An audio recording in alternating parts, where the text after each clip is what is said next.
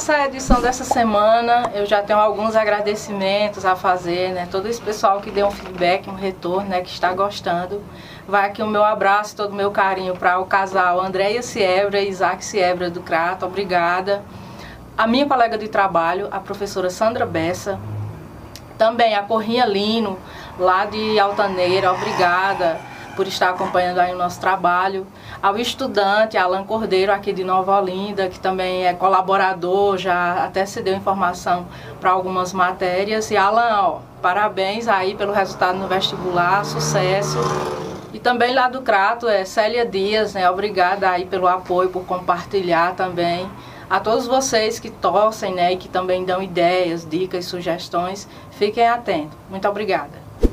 Num oferecimento de Alto Posto Dois Irmãos, Clínica Angels, Show Riso, Mercadinho Suquita, Centro de Educação Básica SEB, Frame Produções, Face Horto, Vaqueiro Bom de Farra, Curso Montanher e Drogaria Venâncios.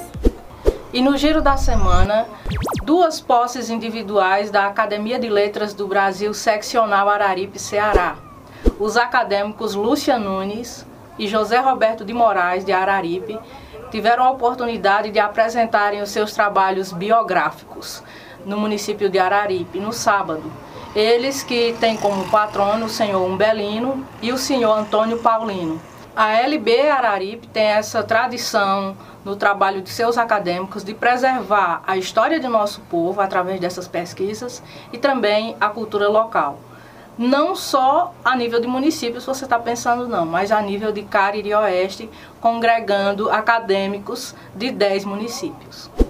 E já começaram a acontecer em nosso município as atividades do primeiro curso Universidade de Verão através da Universidade Regional do Cariri, URCA. Esta aqui é uma ação em parceria com o CTMC aqui de Nova Olinda, que é o Centro de Tecnologia Mineral do Cariri, que tem à frente o coordenador e diretor Wilker Matos. Uma das oficinas é, referenciadas essa semana foi sobre a reutilização dos rejeitos da pedra Cariri. Fiquem atentos a essas oficinas e cursos. Para você que está curtindo o carnaval, fique de olho. Na segunda-feira, dia 4, à meia-noite e meia, teremos o mestre expedito celeiro na Escola de Samba União da Ilha do Governador. Esta escola que traz como samba enredo dois nomes muito importantes da literatura nacional, dois escritores cearenses, José de Alencar e Raquel de Queiroz. No último carro e na última ala teremos as fantasias inspiradas na obra do mestre Expedito Celeiro, que será destaque no carro alegórico. Solta um pouquinho aí do samba enredo da União da Ilha. Nosso Ceará estará representado e, melhor ainda, o nosso mestre da cultura popular. Segura Marimba! Caramba! Vixe Maria, rainha em meus versos a minha alegria. Menina guerreira, me ensina a bocar no céu emoção num oferecimento de Instituto Psicopedagógico, Clique em Informática, Pizzaria Top, AJNet, Clínica Odontológica Doutora Ana Ruth Grangeiro, Case Comigo, Case Bem, Flor de Açúcar, Conceito Livraria Café, Casa Leal, Amanda Dias e Espaço Saúde e Movimento. Dando continuidade ao nosso quadro de entrevistas, Hoje recebemos aqui o nosso prefeito interino, doutor Ítalo Brito, estamos trazendo lá aqui o nosso segundo entrevistado para ter uma conversa e também para esclarecer, é, tentar fazer um diálogo aqui sobre o que o político Ítalo Brito ele pensa aqui para a nossa cidade. Então, primeiramente, dar as boas-vindas e agradecer por ter aceito o nosso convite.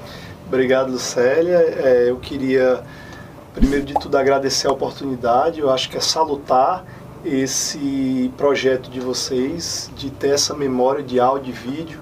Eu costumo ouvir muito da minha mãe uma coisa que, assim, depois desse advento da, da, dos celulares, dos smartphones, das câmeras digitais, a gente meio que perde. É, a gente vive os momentos, mas a gente perde a memória porque a gente nunca revela mais nada. Então, assim, em vídeo fica para a eternidade. Né? Você postando daqui a 50 anos, o projeto de vocês vai estar vivo, daqui a 100 anos vai estar vivo. Então, parabéns pela iniciativa.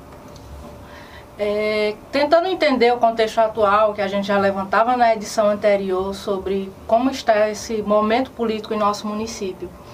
O senhor entra assumindo é, diante de uma situação em que a própria chapa com o prefeito Afonso, né, houve um afastamento de 120 dias, a gente já sabe que está havendo um, trânsito, aí mudança de cargos.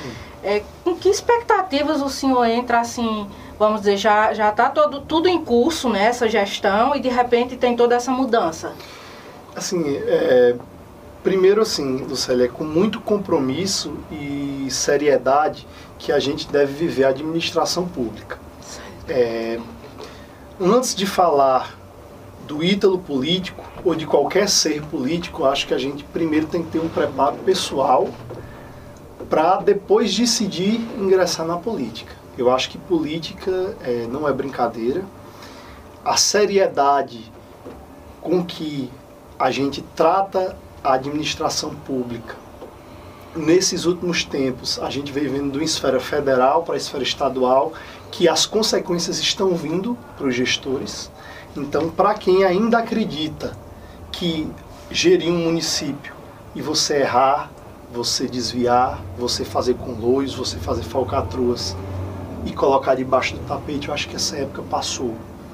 Hoje em dia todo mundo tem acesso à internet, hoje em dia todo mundo sabe pegar o celularzinho e entrar no portal da transparência, né? todo mundo tem acesso a ver um jornal.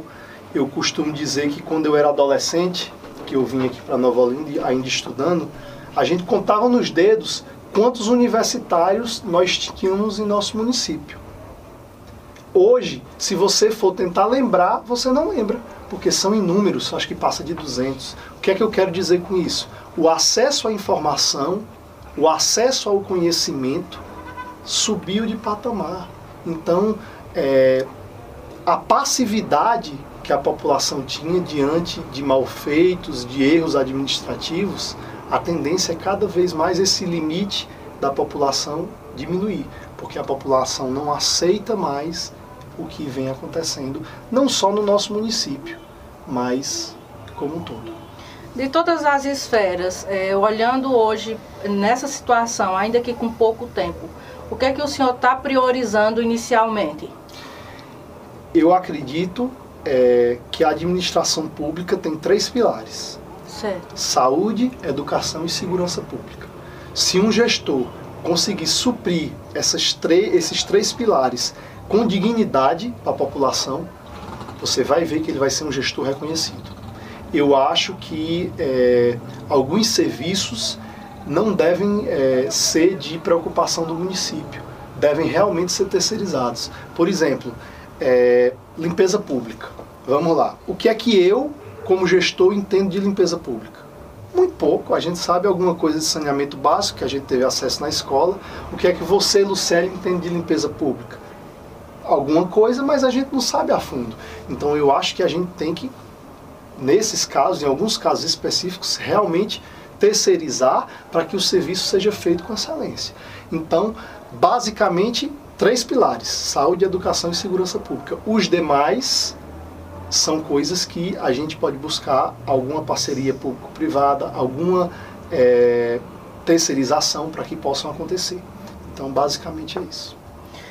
Como é que a população ela está chegando até o senhor para falar sobre esse novo momento? Porque assim, Aqui em Nova Olinda, se a gente pegar a nossa sequência histórica dos políticos que já administraram, há uma sucessão entre sai de, de famílias, né? A exemplo de seu Sim. pai, de sua mãe, né?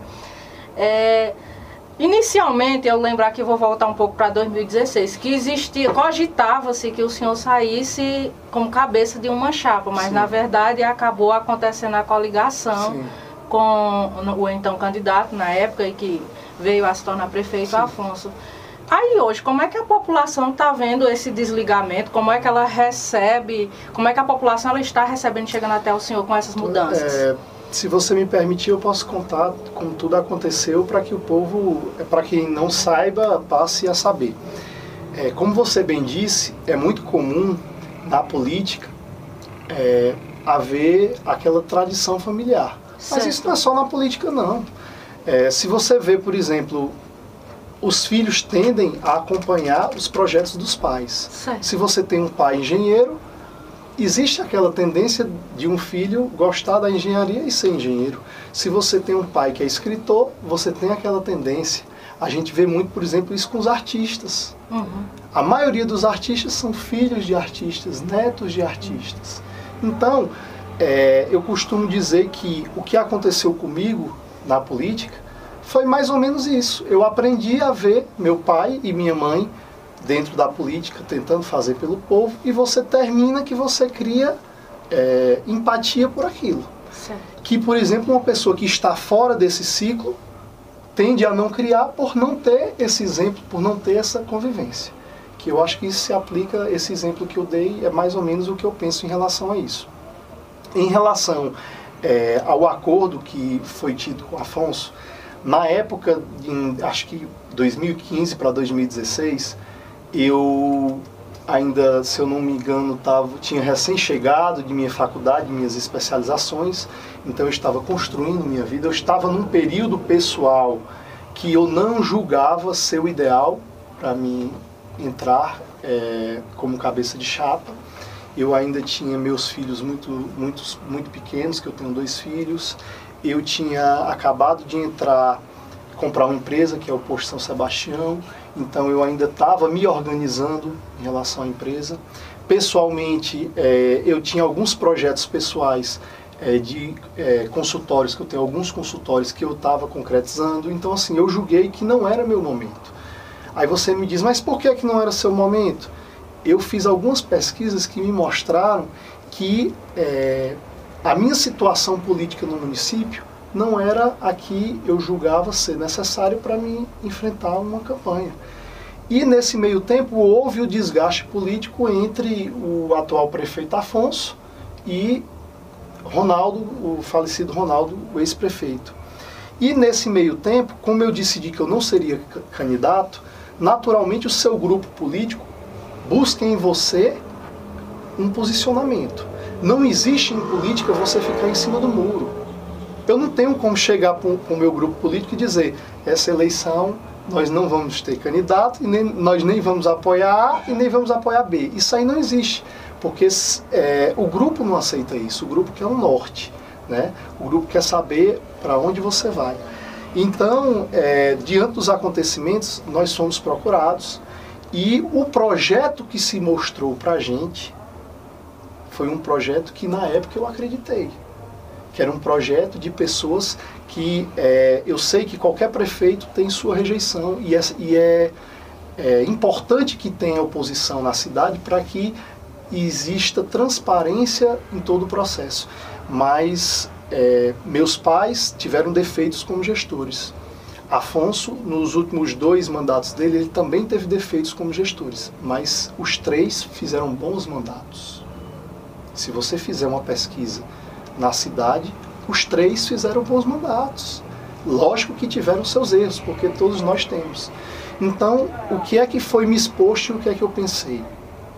Nós temos um grupo político com bastante experiência, que já foi feito um bom trabalho para a cidade e que, se nós nos unirmos e trabalharmos em prol do povo, a tendência é a gente ter uma política é, mais saudável, com menos concorrência, com menos politicagem, que é o que acontece muito quando tem muita concorrência. Uhum. Então eu acreditei nesse projeto.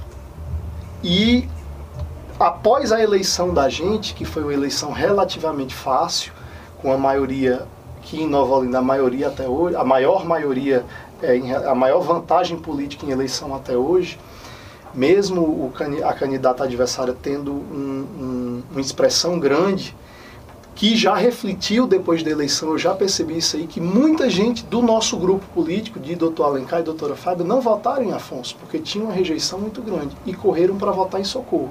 Uhum. Então, essa já foi a primeira resposta que eu tive, que o nosso grupo, pessoas de nosso grupo, não aceitavam é, a pessoa de Afonso. Mas, como nós já tínhamos decidido, nós entramos é, em janeiro de 2017 tentando dar o nosso melhor. Muitos se perguntam o que um vice-prefeito faz.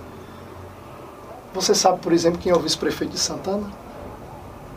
Eu não me recordo o nome. De Altaneira. Ninguém se recorda, porque vice-prefeito é um cargo, vice-prefeito, vice-governador, vice-presidente é um cargo de vacância. É um cargo para casos extremos de, de, o prefeito se ausentar da cidade por mais de 10 dias, do prefeito adoecer, do prefeito chegar a falecer, como já aconteceu em nosso município. Uhum. Então, o vice-prefeito está para esses momentos. Eu sempre atuei como vice-prefeito, é, não como vice-prefeito, mas como político, ajudando o povo no que eu podia. Como médico, como diretor, já fui diretor muito tempo de um hospital do Crato, então eu tinha acesso a tentar melhorar a situação do nosso povo pela minha profissão e por minha pessoa, não pelo cargo.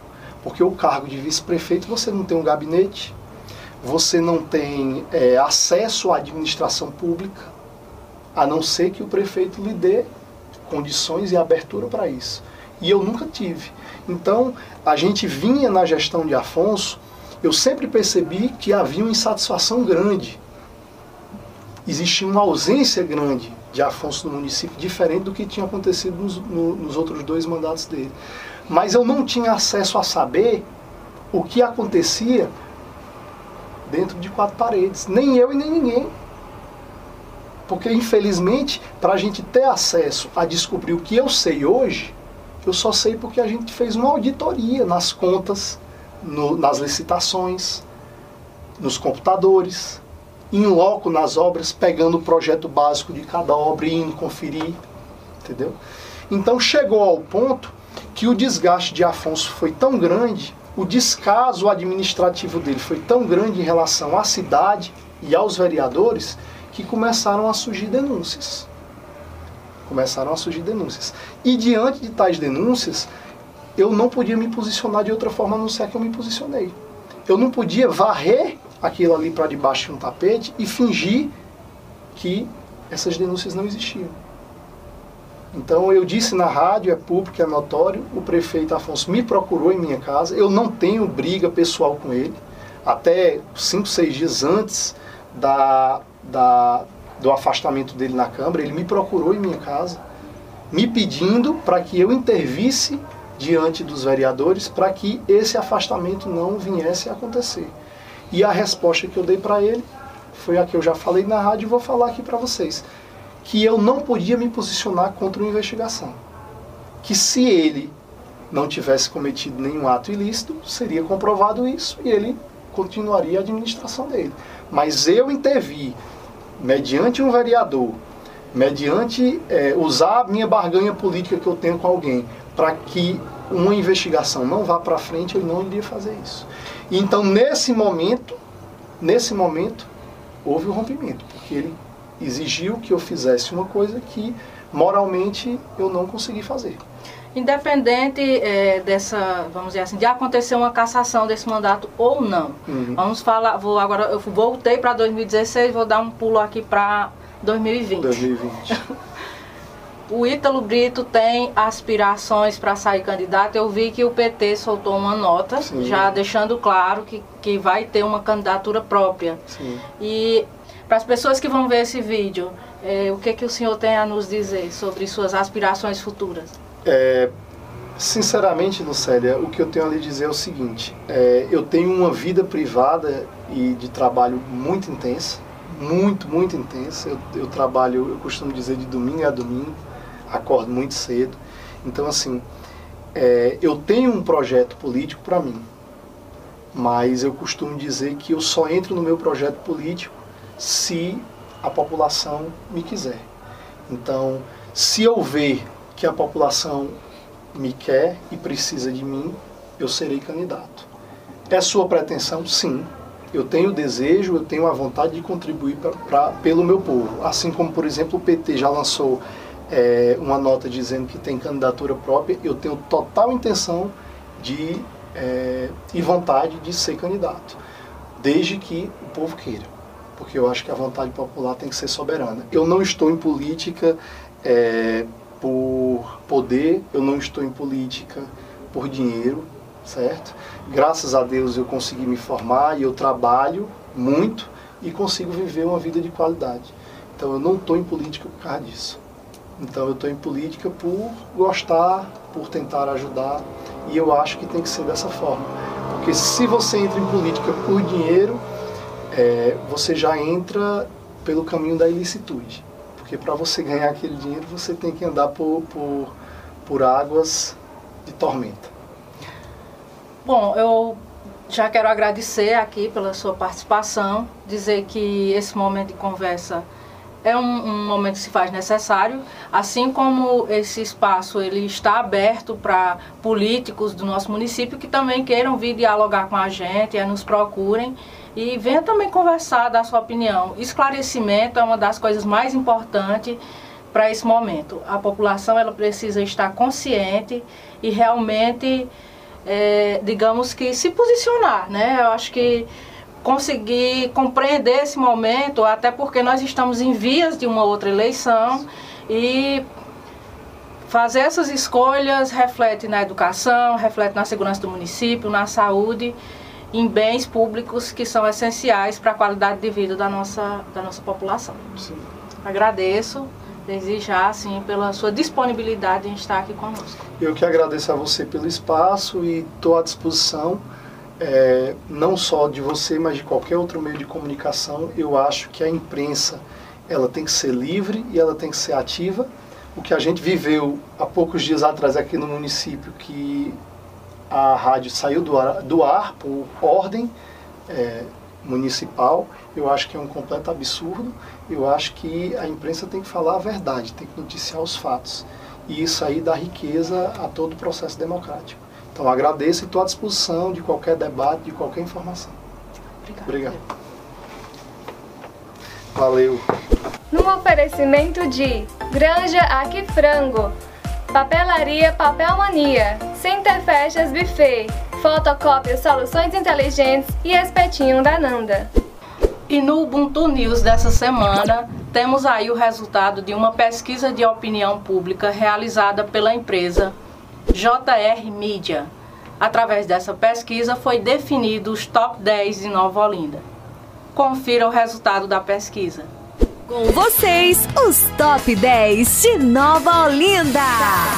Assistência em Informática, Ramon Duarte, da JNet. Bar e Petiscaria, Espetinho da Nanda. Organização Ana Fernanda França. Barbearia Barbershop. Corte de cabelo e barba profissional. Organização Heleno. Bolos decorados. Doce sabor. Bolos decorados, bolos de pote e diversos tipos de tortas e doces. Organização Bianca Macedo. Cabeleireira Vanda Lúcia. Espaço da Beleza Vanda Lúcia. Realçando sua beleza. Quando uma mulher muda por fora, ela muda por dentro. Transforme-se. Bolos. Sabor do bolo. A melhor opção em bolo caseiro. Dois pontos em Nova Olinda. Matriz na rua 7 de setembro 79, vizinho ao Fórum. Curso de Informática. Clique Informática. Profissionalismo, qualidade e competência. Empreendimento Lucélia Muniz e Aristóteles Alencar. Clínica Médica Clínica Enges. Saúde e bem-estar para toda a família. Médico cardiologista Dr. Marcos Renato Enges. Cardiologia. Clínica Médica risco cirúrgico, eletrocardiograma, odontologia especializada, doutora Ayala Enges,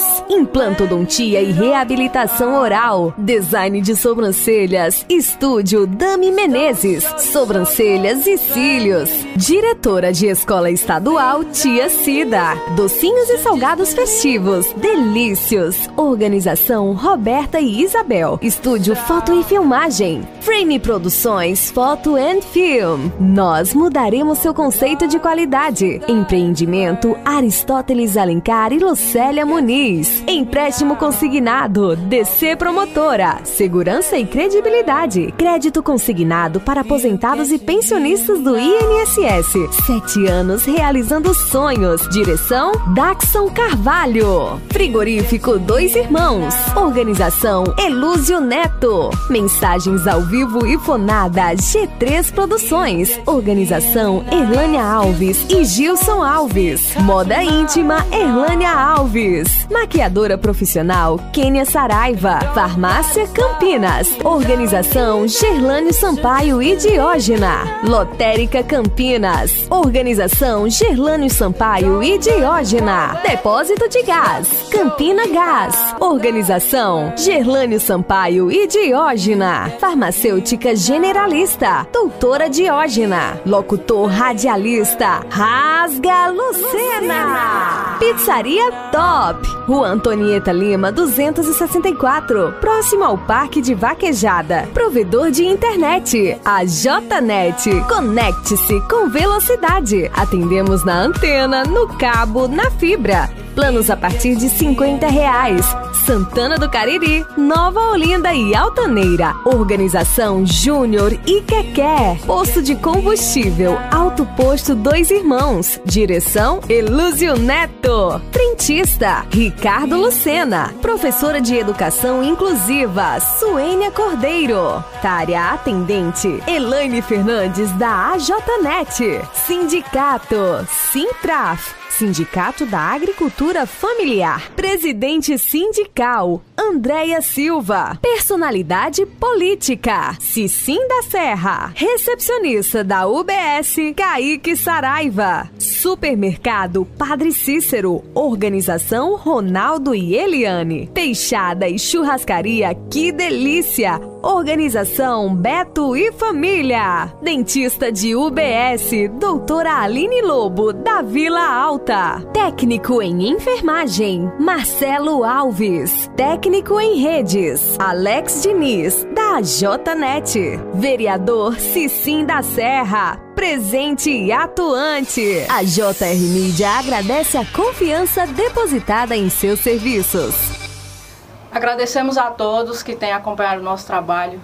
Deixe seus comentários, sua opinião, sugestões. Estamos abertos aqui para estar melhorando e procurando sempre inovar em nossos quadros.